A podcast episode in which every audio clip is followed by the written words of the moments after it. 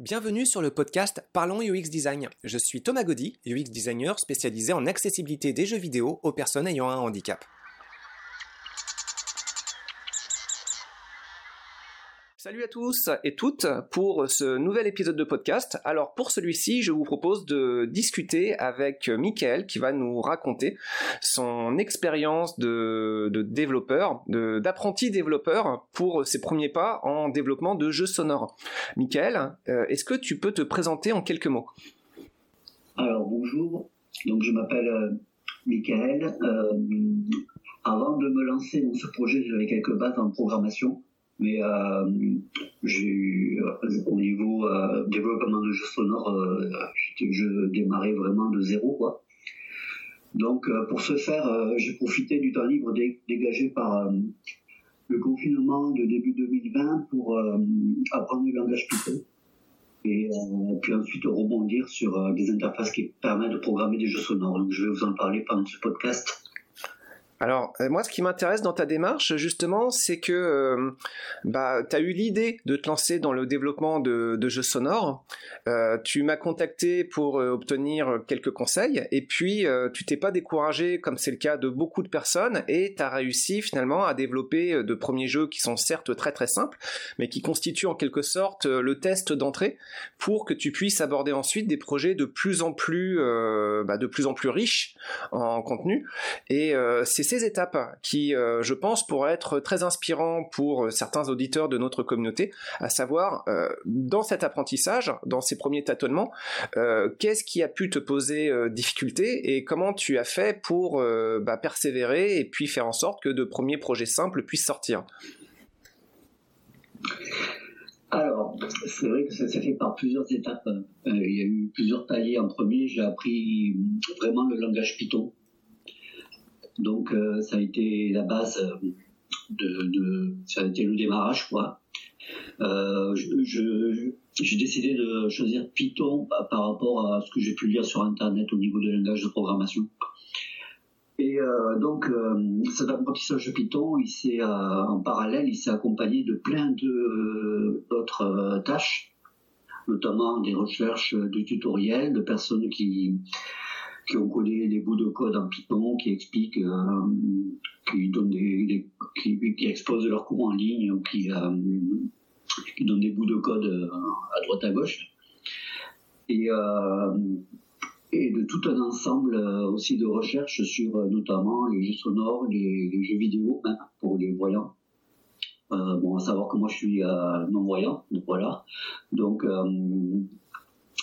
euh, c'est un tout. C'est vrai que la programmation Python, je dirais, c'est un tiers de, de, tout le temps que, et tous les efforts que j'ai pu y consacrer. Euh, toutes les recherches que j'ai fait autour, donc, euh, permettaient d'alimenter justement ce travail. Voilà. Donc ça, ça a été la première étape. Et ensuite, début 2021, j'ai cherché tout ce que j'avais acquis en Python j'ai cherché à l'appliquer euh, au niveau graphique et sonore. Alors c'est là, peut-être ça a été l'étape la plus difficile parce que euh, j'ai testé euh, quelques plateformes, notamment Tiger Jiton, qui est du Python mais en même temps mélangé du Java. Donc c'était quand même un peu plus complexe que ce que j'arrivais à faire, mais il y a un site avec un tutoriel, euh, tigerjiton.org, il me semble, mais bon, je l'ai mis dans le fichier que je t'ai donné, Thomas. Voilà. Oui. Il me semble. Euh, et euh, donc, euh, ce site, il, il, était génial parce que c'est là où j'ai réussi à faire mes premiers graphismes. À savoir que la plateforme TigerJiton, c'est une plateforme portable. Donc, elle peut très bien être installée sur une clé USB et être utilisée sur n'importe quel poste, même un PC Windows, Mac ou Linux. Euh, et, à partir de là, il y a tout un ensemble de bibliothèques qui permettent de coder notamment du son, du graphisme, etc. Euh, et, ça va jusqu'aux jeux vidéo et même plus loin encore. Donc, euh, mes premiers graphismes, je les ai programmés avec la bibliothèque qui s'appelle la Tortue. D'accord. Et qui était assez génial en fait parce que je dessinais des carrés, des triangles, des, des hexagones, tout ça. Et, euh, et en même temps, pareil, dans la bibliothèque de Tiger Giton, il y avait une synthèse vocale. je pouvais lui faire dire ce que je voulais en fait. Donc je lui disais par exemple, je, trace un trait vertical de 100 pixels, et je, fais, je tourne à 90 degrés pour tracer un autre trait de 100 pixels. Et au final, et à la fin, il dit voici un carré. Mais ça va loin parce que il donnait même, il y avait même un, exercice pour dessiner une bougie. Donc une bougie rouge toute, toute, rouge en fait avec une flamme tout ça en fait donc ça c'était quand même assez poussé le niveau de de, la tortue et ça a été mes premiers graphismes et en même temps ma première utilisation euh, en programmation d'une synthèse vocale euh, que je pouvais manipuler comme je souhaitais en fait. Le seul souci, c'est que cette synthèse vocale était vraiment rudimentaire et euh, elle était, comment dire, des fois quand elle se télescopait avec d'autres bouts de code, elle devenait hachée.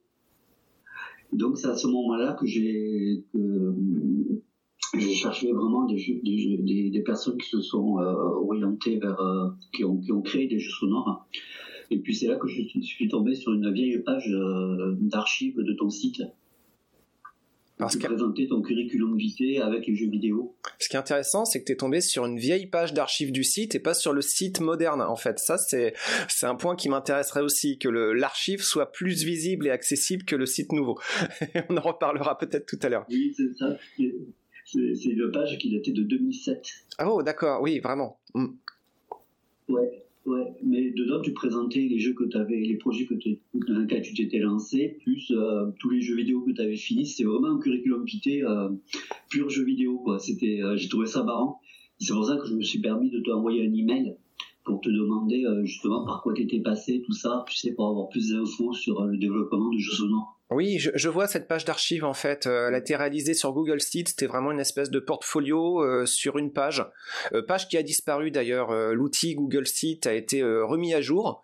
Euh, il y a eu un point de UX design qui était intéressant puisque lors de la mise à jour, euh, Google disait vous allez voir, euh, ça va s'adapter automatiquement.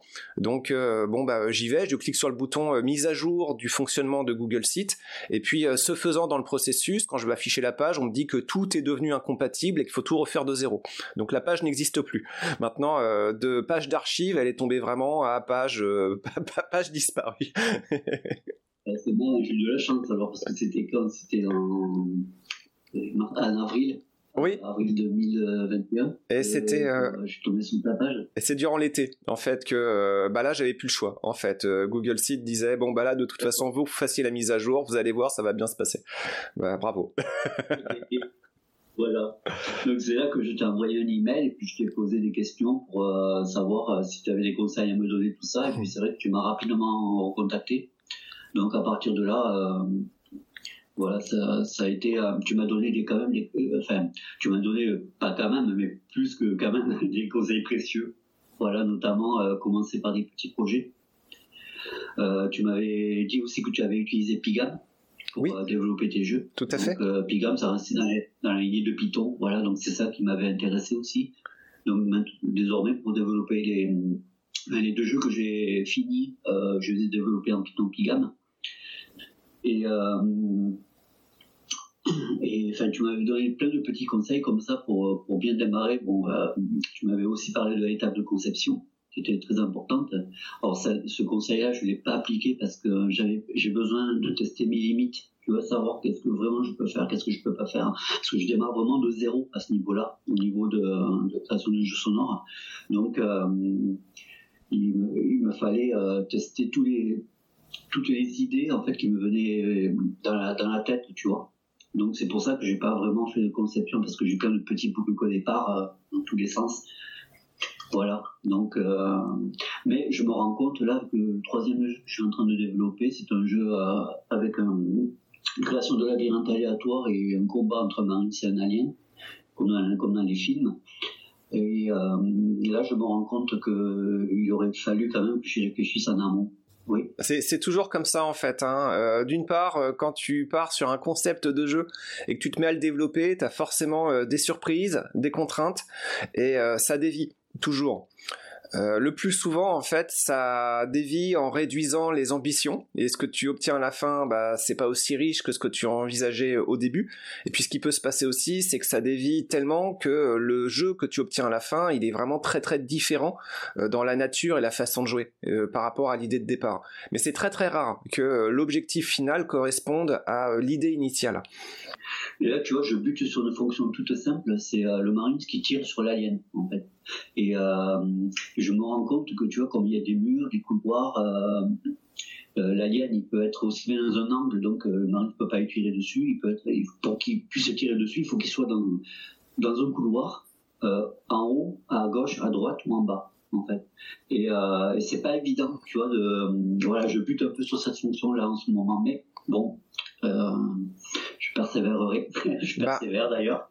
tu, tu peux envisager que euh, tes marines et tes aliens euh, ne sont pas entourés de murs, mais sont plutôt euh, entourés de vide. comme si ils se déplaçaient sur bah, des chemins en haut d'une falaise escarpée. Et puis, si on se place dans cette espèce de contexte qui habille ton jeu, le fait que ton marine soit dans un coin, s'il n'est plus entouré de murs mais de vide, bah, ça justifierait le fait qu'il puisse quand même tirer sur l'alien. D'accord, oui, je vois ce que tu veux dire. L'idée générale, parfois, et ça c'est très fréquent aussi, c'est que tu peux identifier des contraintes euh, de design pour euh, des raisons de réalisme ou euh, juste d'ambition de départ, et puis tu dis tiens là ça ça marche pas tout à fait, et hésite pas en fait à adapter ton, ton design pour parfois le, le, rendre plus rapide dans le développement et te permettre de, de, de garder cette énergie et ce temps sur d'autres aspects. Après tu mets des murs si tu veux, hein, évidemment, les murs c'est très bien. Mais il y, a des contextes scénaristiques qui font que l'absence de murs et tiré dans un coin, ça peut se justifier. Et puis tu peux aussi envisager que ça soit une arme euh, très performante, hein, parce qu'on est dans un cadre futuriste, et que finalement, si ton marine détecte sur son radar qu'il y a un alien dans le coin, euh, peut-être que c'est une arme avec des munitions très perforantes qui font que bah, ça passe à travers les murs sans problème.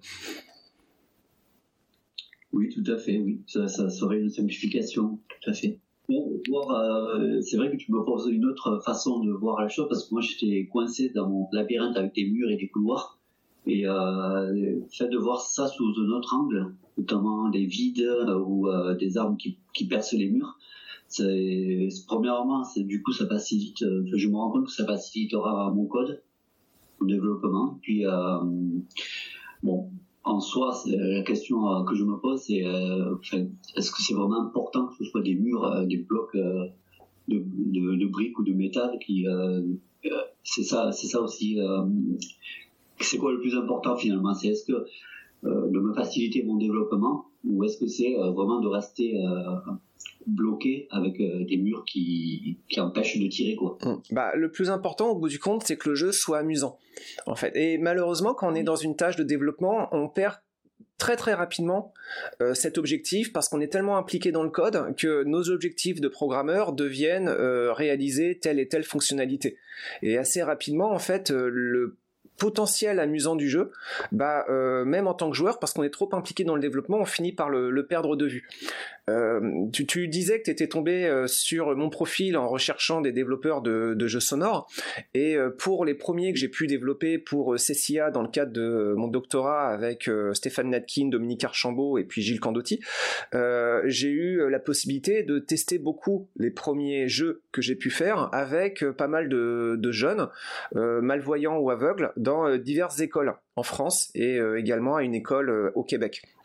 Et grâce à eux, j'ai pu tenir une espèce de cap où j'ai pu régulièrement confronter les idées à des retours de pas mal de, jeunes apprenants en école. Et n'hésite pas, en fait, aussi régulièrement à confronter ton jeu, même s'il n'est pas encore à un stade très avancé, à des gens dans ton entourage, parce qu'ils vont t'aider. Et si tu peux faire une présentation en direct, euh, ce sera encore plus efficace. Parce que si tu envoies un programme et que tu obtiens un retour par mail, euh, ça risque d'être très succinct, avec des gens qui vont répondre euh, c'est ok, ou j'ai pas compris, ou il y a un bug. Mais quelque part, tu n'auras pas en direct la, la, perception des points qui plaisent et des points qui, qui, qui posent problème. Ah bah ça a été euh, hyper critique, euh, à tel point en fait que dans nos histoires de développement de jeux sonores, il y a eu une espèce de décrochage. Il y a vraiment eu une période où euh, nos jeux sonores, on a pu les tester dans le cadre du doctorat.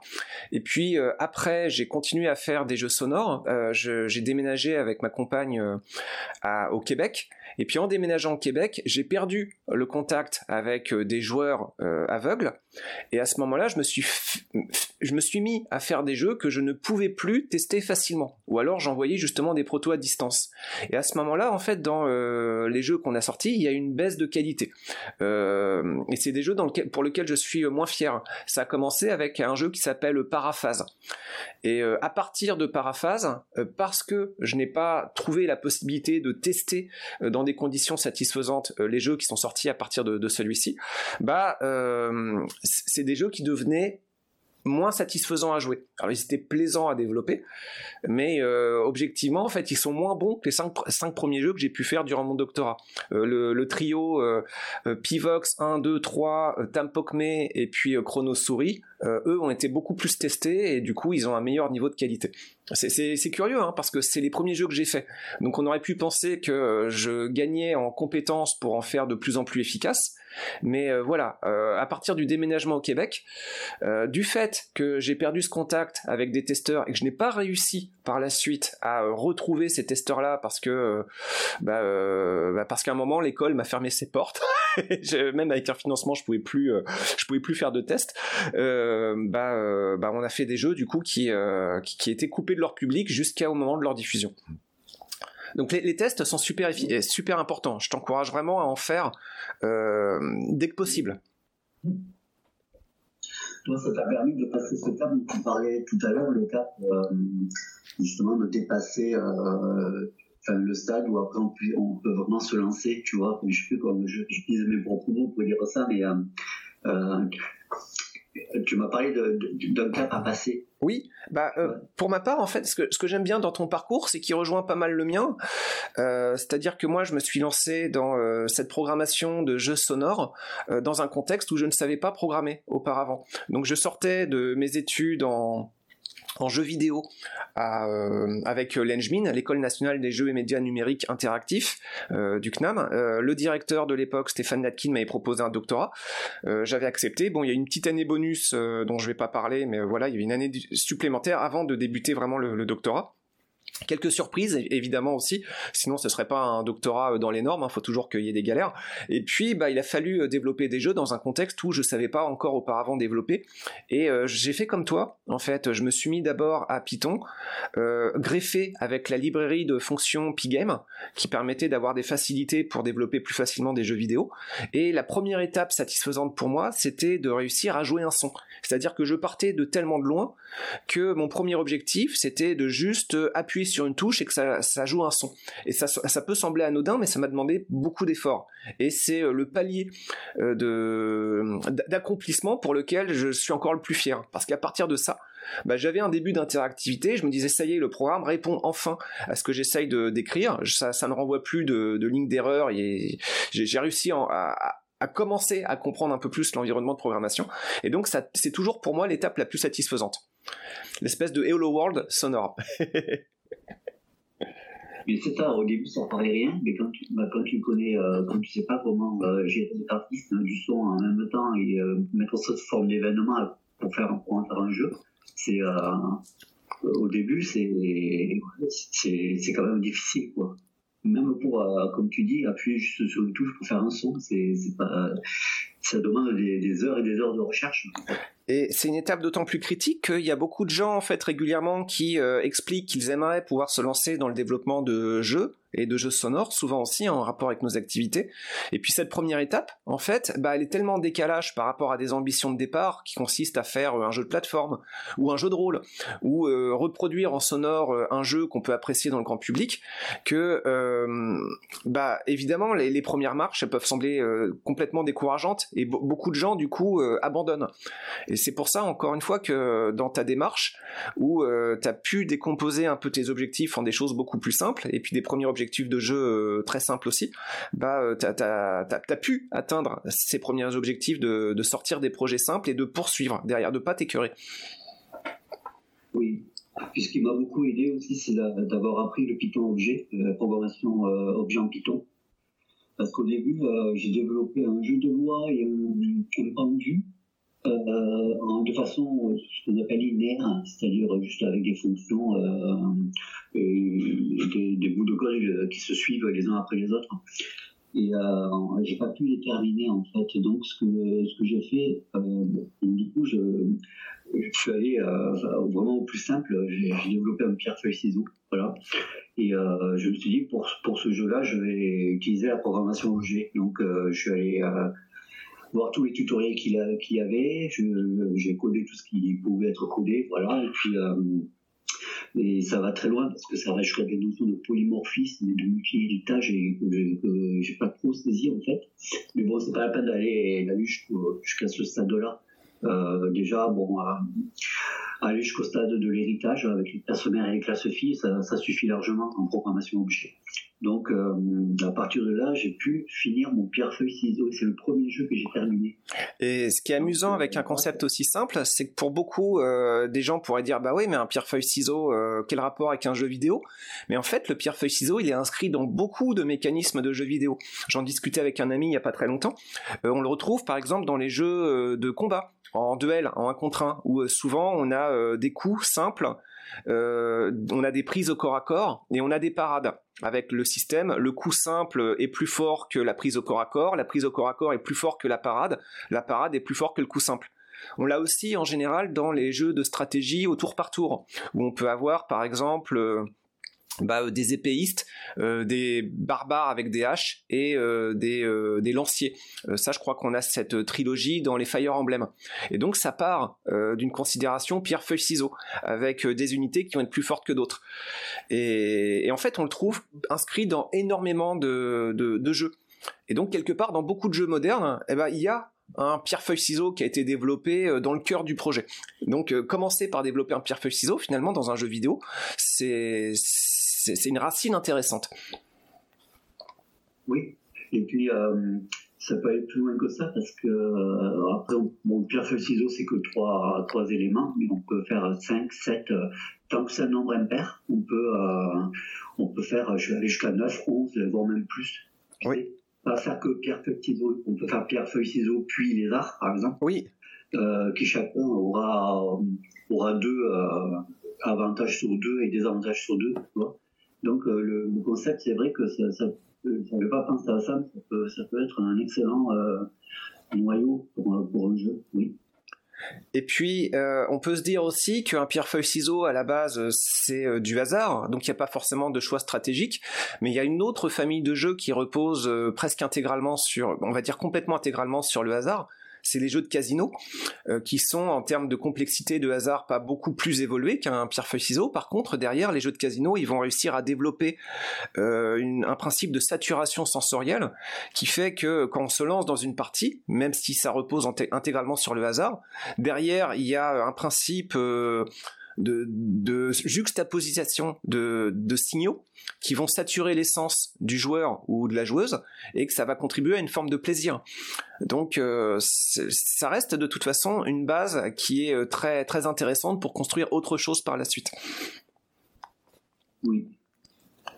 Alors, euh, il y a des sites justement qui, qui sont allés très loin dans le pierre feuille ciseaux et qui disent que le hasard, finalement, euh, ne prend pas toute la place, qui est aussi une, place stratégique, notamment euh, de probabilité.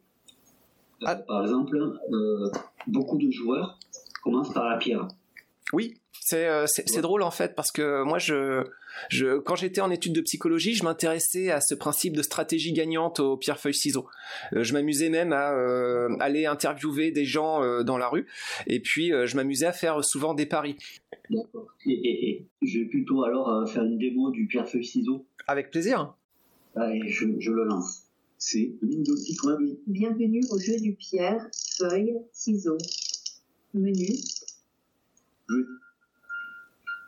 Voilà, donc euh, celui-là, j'ai mis plein d'effets de petites musiques pour l'accompagner, pour faire quelque chose d'un peu zen. C'est très bien. Alors, j'ai choisi. Euh, jeu en six tours. Jeu en trois tours. Voilà, j'ai un petit menu, j'ai choisi un jeu en trois tours pour que ce soit court. Partie numéro 6. Gamme jeu du pierre, feuille, ciseaux, chiffonnier. Voilà. Donc là, j'ai un écran avec, euh, qui est divisé en deux parties. Euh, là, à gauche, c'est, pour, c'est ce que joue le joueur, et à droite, c'est ce que joue l'ordinateur. Donc, euh, je vais commencer par, le, par la pierre. Allez. Joueur pierre, en 10 feuilles. Voilà. Donc, il m'a eu avec la feuille. D'accord. Alors, je vais essayer. Voilà, je vais essayer le ciseau. Joueur ciseau, en 10 pierres. Eh ben, dis donc, il est déchaîné aujourd'hui. euh, donc, je peux à tout moment appuyer sur la barre espace pour euh, connaître les scores. Joueur 0, ordi 2 sur 3. Voilà. Et je vais essayer la feuille. Joueur feuille. Ordi pierre. Ah, je l'ai eu. Joueur feuille. Ordi pierre. Et pour finir le ciseau, on va voir. Joueur ciseau. Ordi ciseau. Ah. Match nul. Voilà, c'est égalité. Voilà. Donc euh, je rejoue le ciseau. Joueur ciseau. Ordi ciseau. Je rejoue le ciseau. Joueur ciseau. Ordi feuille. Victoire à 3 contre 2. Voilà. Bien joué. En plus, une victoire. Ce qui est impressionnant pour ton premier jeu, c'est que tu as déjà cette euh, volonté d'inclure euh, des petits effets sonores qui viennent vraiment euh, enrichir l'environnement. C'est rare, en fait, que pour de, premiers jeux, il y ait déjà cette, cette volonté d'inclure bah, des, des, effets sonores de cette façon.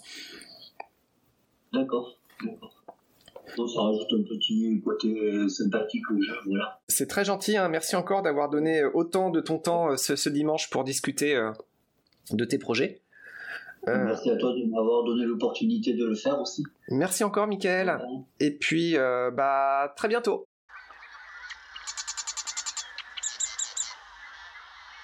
Merci d'avoir écouté ce podcast. Je vous invite à vous abonner pour ne pas rater les prochains épisodes.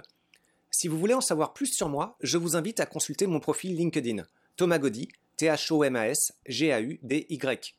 Si vous souhaitez de l'accompagnement pour implémenter ces notions et ces outils dans vos équipes et vos projets, vous pouvez faire appel à mes services de consultant en UX Design.